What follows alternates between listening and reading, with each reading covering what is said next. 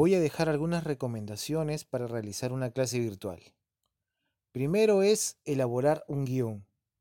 Ese guion es básico para poder seguir la clase, ya que en una clase virtual, como no tienes ejercicios de manera presencial, debes buscar todas las herramientas para que el alumno esté tres o la cantidad de horas que dura tu curso. Eso puede ser buscando algunos videos, compartiendo algunas este, capturas de pantalla, algunas fotos, algunos ejercicios, de repente abriendo la cámara de video si tienes algún tema práctico, les muestras cómo realizarlo, etcétera. O sea, ya ahí viene la creatividad del docente para realizar este material. Es importante también mantener en constante concentración a los alumnos haciendo preguntas. Puede ocurrir como en algunas plataformas que no se usa videocámara, entonces los alumnos simplemente dejan prendido la videocámara o dejan prendido el sistema de grabación y comienzan y se van a hacer sus cosas. Y como saben que la sesión queda grabada en el sistema donde estás que estás utilizando para realizar tu clase, no, este, no están, pero aparecen conectados. Entonces la única forma de mantener conectada a la gente, mantener concentrada a los alumnos y que sigan una clase como si fuera de manera presencial es, trabajar con bastantes preguntas. Explica algo, pregunta algo. Explica algo, pregunta algo. Siempre es bueno esa técnica porque si no los alumnos se te van, si te van, a, te van a aburrir o van a poner simplemente la cámara ahí o van a poner el usuario ahí y van a seguir adelante. La otra de las técnicas es tratar de hacer un pequeño debate. Tenemos un gran, una gran desventaja los docentes que estamos realizando clases virtuales, que las conexiones en Internet son pésimas.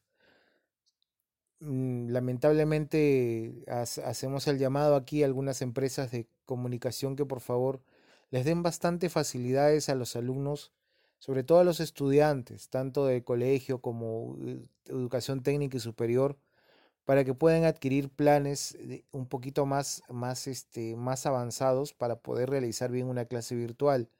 Lamentablemente los planes bajos, porque hay mucha gente que no puede acceder a ellos, no te permite hacer una buena conversación vía este streaming con tu vía streaming o vía online con tus alumnos. A veces algunas plataformas se sobrecargan también por la gran cantidad de alumnos que están conectados. Entonces sería bueno siempre que les den algunas facilidades, algunos planes, algunas ofertas, ¿no? Bueno, hay bastantes problemas también con la con el tema de las conexiones con los alumnos. Es por eso que sería bueno también manejar algunos ejercicios en los cuales eh, los alumnos puedan mantenerse en línea. Una aplicación que nos puede ayudar es el Kahoot. El Kahoot se puede agrupar a, las, a los alumnos en, se puede agrupar para un trabajo, se puede realizar un pequeño test y pueden jugar desde sus celulares usando el Kahoot mientras estás haciendo tu clase. Eso hace de que también tu clase sea un poco más divertida.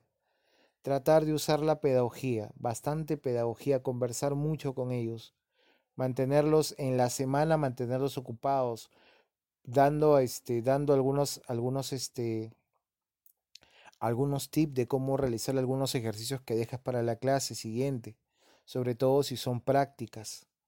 A veces algunas instituciones te piden no usar, no, usar las redes sociales para comunicarte con ellos, cosa que veo bastante inconveniente porque como es una educación virtual, la educación virtual siempre necesita feedback.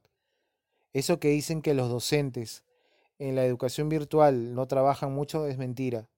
En la educación virtual quizás se trabaja el doble de lo que uno normalmente trabaja en clase, porque el profesor prepara su clase de manera multimedia.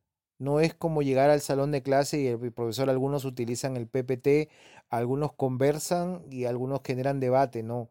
La clase vía online es un poco más limitada por el tema de las conexiones.